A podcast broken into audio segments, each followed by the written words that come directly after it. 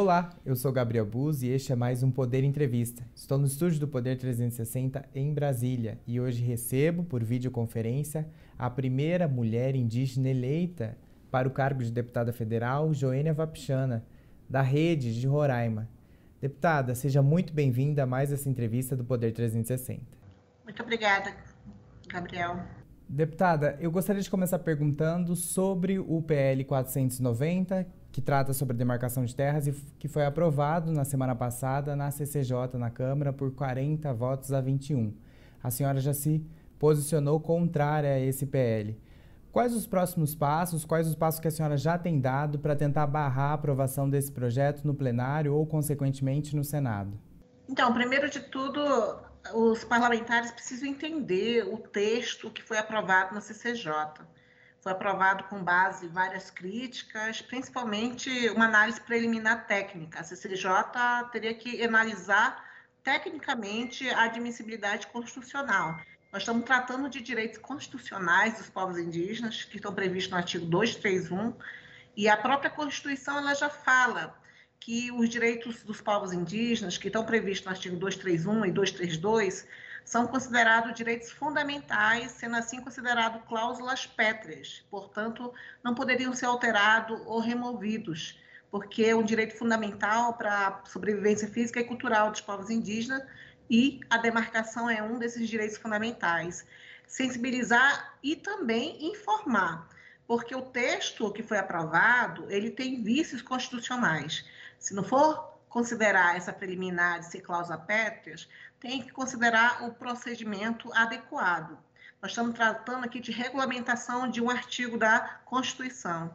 Obviamente, o procedimento, o processo legislativo deveria ser através de uma lei complementar e não apenas de um projeto de lei ordinária, como foi passado e sem essa observância do próprio procedimento. Um terceiro argumento é justamente sensibilizar e até mesmo fazer com que os parlamentares entendam que a Casa, o Congresso, aprovou um tratado internacional, que é a Convenção 69 da OIT, que passou por um trâmite de lei. Hoje é lei, tem efeitos jurídicos, que é a Convenção 69 da OIT, que trata, no seu artigo 6 uma obrigação ao Estado brasileiro que é que em todas as medidas, seja ela administrativa ou legislativa, que é o caso do PL 490, deve ser precedida por um processo de consulta prévia, livre e informada.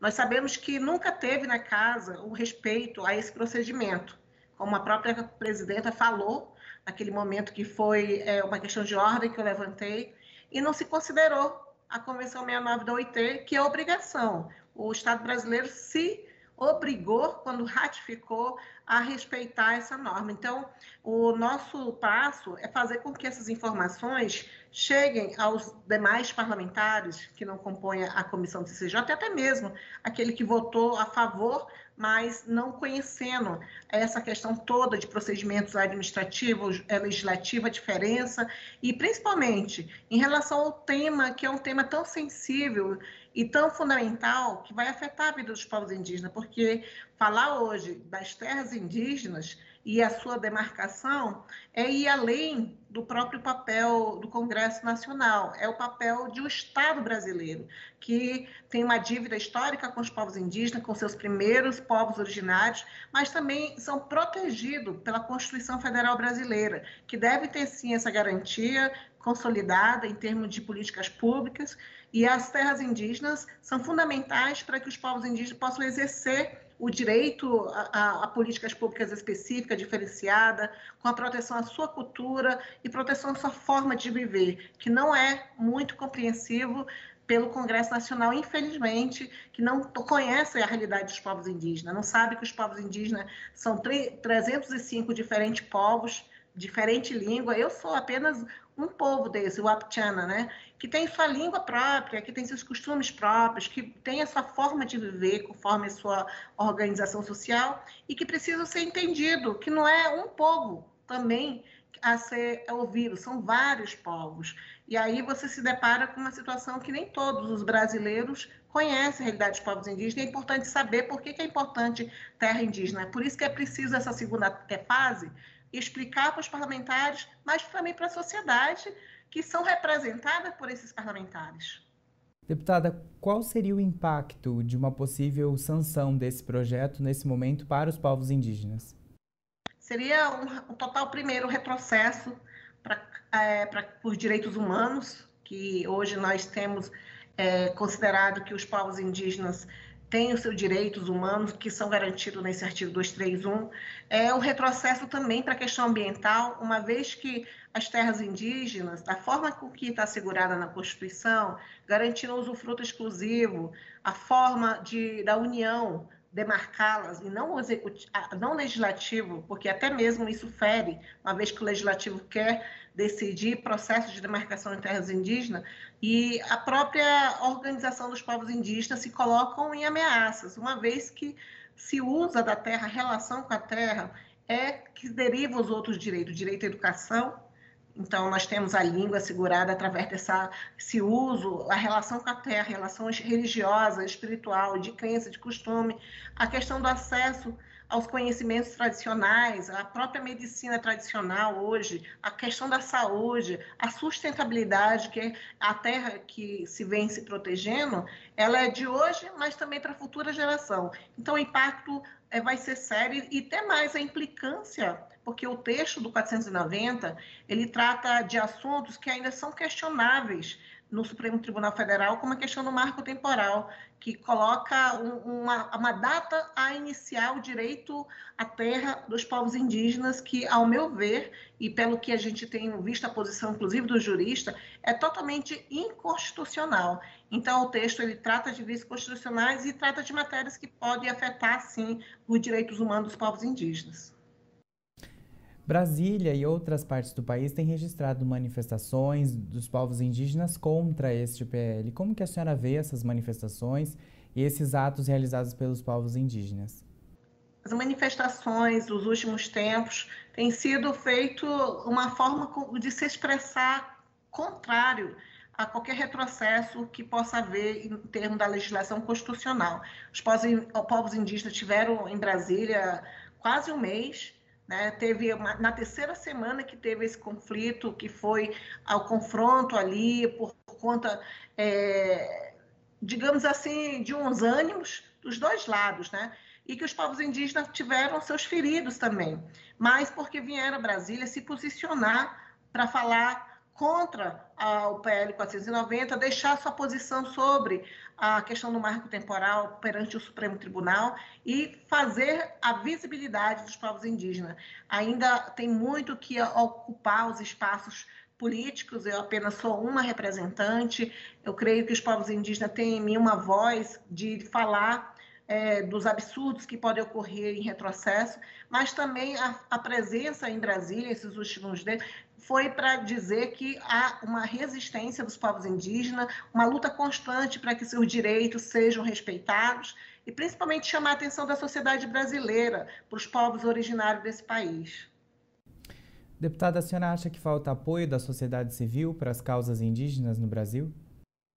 Com certeza. Tem muito a conhecer, a respeitar e fazer cobrar também, porque hoje que os povos indígenas detêm os direitos sobre as terras indígenas, que estão cuidando, na verdade, é um patrimônio da própria União. Isso está em lei. A Constituição ela somente garante aos povos indígenas a posse permanente e usufruto exclusivo dos recursos naturais. Mas a terra ela está no nome do patrimônio público.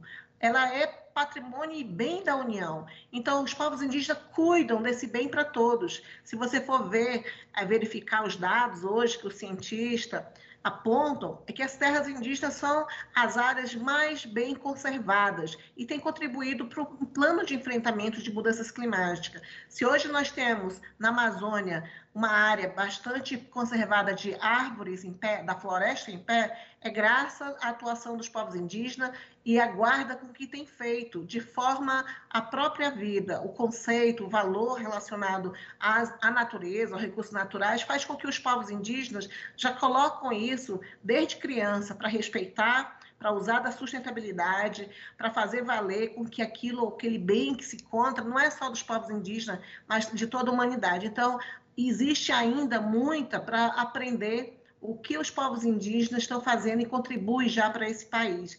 além disso, nós também temos que ver a situação dos povos indígenas hoje. A semana de debate do 490 colocou em evidência que nem todos conhecem povos indígenas. Falaram absurdos que os povos indígenas são latifundiários, não sabem dessa legislação que a terra é da União. Falaram que os povos indígenas é, vivem em zoológicos humanos, mas não sabem que isso são formas de, de se unir. Então, tem muita discriminação ainda em relação aos povos indígenas palavras ofensivas, de racismo, inclusive, que faz com que não se avance em termos de consolidação do direito. Então, eu diria sim que tem que aprender, tem que respeitar a legislação e tem que saber que os povos indígenas somente querem o que já está aprovado em legislação, nada mais além do que já existe na nossa Constituição Federal Brasileira. Deputada, como que a senhora vê uh, o adiamento, a decisão do Supremo Tribunal Federal de adiar a discussão sobre o marco temporal, que também trata de demarcação de terras, que ficou agora para depois do recesso do Judiciário.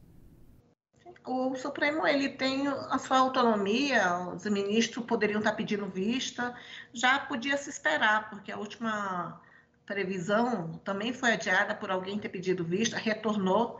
Então, essa é uma questão que a gente vê que é do próprio é, procedimento do Supremo que pod poderia abrir uma possibilidade talvez tenha mais tempo para entender também o tanto que vai prejudicar um, um, marco temporal na vida dos povos indígenas, mas também dá oportunidade dos povos indígenas também divulgarem, dar entrevista, inclusive, mostrando seu posicionamento, dá a possibilidade do jurista também apontarem os erros em relação ao marco temporal e para que a sociedade é, brasileira entenda o que está em jogo, o que vai, quem vai se beneficiar com o marco temporal, com o PL 490 e quem vai se prejudicar de fato com uma proposição desse tipo. Certo. E, deputado, eu queria também saber um, a sua opinião sobre a condução do o combate à pandemia no governo federal, no governo Jair Bolsonaro, com relação aos povos indígenas. Como que a senhora avalia é, os atos do governo Bolsonaro sobre os povos indígenas durante toda a pandemia? Eu apresentei um pedido de impeachment, principalmente focado nesse lado aí da questão da, das omissões e das irresponsabilidades do governo Bolsonaro em relação ao, ao, a um plano de enfrentamento é, eficiente, responsável, não somente para os povos indígenas, mas para toda a população brasileira. Acredito que agora o que está faltando é ser pautado esse, esse um dos 100 impeachments, né, porque tem mais de 100 pedidos de impeachment, um deles é o meu pelos povos indígenas, e é nesse sentido de verificar que foi chamada a atenção logo no começo da pandemia. Nós, como Frente Parlamentar Indígena, mista em defesa dos povos indígenas, que tem mais de 219 parlamentares que compõem a frente dos 27 senadores, nós recebemos bastante denúncias relacionadas a essa questão da responsabilidade do governo federal que não agiu no tempo. Nós cobramos desde o primeiro momento um plano de enfrentamento à Covid-19 e aos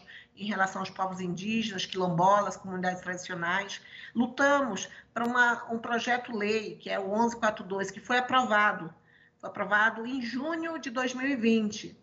E foi aprovado e sofreu um dos projetos que mais sofreu veto pelo governo Bolsonaro. Foram 22 vetos. Então, foi vetado água potável, o direito de ter kit de material de higiene, é, possibilidade de vacinar indígena que estava em contexto urbano, ajudar nas barreiras de contenção para que não houvesse é, aglomeração e invasão. Então, pontos que eram essenciais o governo vetou. E foi na base de derrubar o veto que conseguimos recuperar alguns itens. Mas somente esse ponto já mostra a má vontade de fazer com que os direitos chegassem aos povos indígenas nesse momento de pandemia. Eu sempre tenho dito que os povos indígenas são os grupos mais vulneráveis, tanto pelo contexto histórico de violência, de colonização forçada, pela também pela eh, epidemia no passado que devastou muitos indígenas, como a gripe, como sarampo, e agora veio o Covid. Tem um número bastante grande de óbitos, né? foi, foi muito rápido a pandemia que chegou através de equipe de saúde. Então, foram feitas propostas para esse enfrentamento no sentido de colaborar, e nem isso foi atentado. O que levou, demorou muito, levaram, hoje a gente ainda não está ainda brigando pela vacina nos indígenas que moram em contexto urbano. Foi preciso que as organizações indígenas, junto com seis partidos políticos, ingressassem no Supremo Tribunal Federal com uma DPF 709 e fosse brigar em audiências, dizendo que o que era estava sendo feito pelo governo era ineficiente, que deveria melhorar, deveria ter ações efetivas, e foi na base da pressão, tudo que saiu em relação ao governo para os povos indígenas, não foi de iniciativa própria. Então, essas, esses fatos foram denunciados à CPI da Covid. Se eu não me engano, apresentamos um dossiê com todas as denúncias, inclusive é, relacionado à vacina, relacionado ao, ao incentivo da cloroquina para os povos indígenas e com base de documento do próprio sistema de saúde indígena, é, pedindo que se investigasse essa irresponsabilidade, falando da venda, da troca, aliás, de vacina que os Yanomamis denunciaram, porque a terra indígena Yanomami aumentou significativamente as invasões nesse período de pandemia em relação aos garimpeiros. E não foi feito nada, apesar do alerta na própria ação do Supremo Tribunal Federal, e não se conteve essas invasões. E o que, que aconteceu? Nós recebemos denúncia de garimpeiro trocando, trocando ouro por vacina. Então, isso é bastante grave, teria que ser investigado. Essa questão também da, da, da falta de um plano, inclusive agora, né, que a gente está vendo uma série de fatores vindo à tona, nós, nós também estamos é, receosos que tenha vacinas que tenham sido repassadas de forma ineficaz para as comunidades indígenas. Mas isso tudo precisa ser investigado. Então, todas as denúncias que a Frente Parlamentar Indígena recebeu foram encaminhadas à CPI da Covid. Eu espero que essa CPI realmente possa apurar e quando houverem oportunidade de as pessoas que trabalham com a questão da saúde indígena possam ser interrogadas sobre essas denúncias. E por último, eu gostaria de saber se a senhora acha que a possível aprovação desse projeto pode aumentar ainda mais a ação dos garimpeiros em, em regiões onde já tem tido ataques, principalmente nas mais recentes, como a gente tem visto nas terras Yanomami. Com certeza, isso foi um ponto abordado, porque um dos PLs que estão apensos, que foram aprovados né, e estavam apensados ao PL 490, que não se nem se discutiu e que se nem chegou a chamar atenção, mas justamente em relação a aproveitamento que falam né, da, da, da pesquisa lava minerais, de, da possibilidade de garimpagem em terras indígenas, que pode justamente abrir mais invasões. Até mesmo quando o presidente Bolsonaro falou que iria regulamentar, só o fato de ele falar que iria regulamentar mineração em terras indígenas aumentou significativamente pessoas indo para Roraima, aumentou o conflito em área, como na terra indígena Mudurucu, e quando se denunciou essa, esse crime organizado, que é o garimpo ilegal em terras indígenas, as lideranças indígenas receberam muitas ameaças. Então, aumentou o clima de conflito, aumentou a violência, aumentou a invasão e está aumentando cada vez mais os danos ambientais. Por exemplo, na terra indígena Yanomami, se você for, for, verificar ou a, as denúncias, até mesmo sobrevoar, o rio está bastante sujo e os Yanomami têm denunciado a contaminação por mercúrio, de bastante forte, a ponto de começarem a, a aparecer as doenças nos Yanomamis. Então, a Fiocruz levantou, fez um estudo alguns anos atrás e apontou esse risco, que os Yanomamis estavam fadados às extinções por questões dos danos do ambientais, dos, da poluição dos rios por metais pesados, que é o mercúrio. Então, isso vai além de uma invasão, está atacando a saúde e vai justamente impactar a vida dos povos indígenas.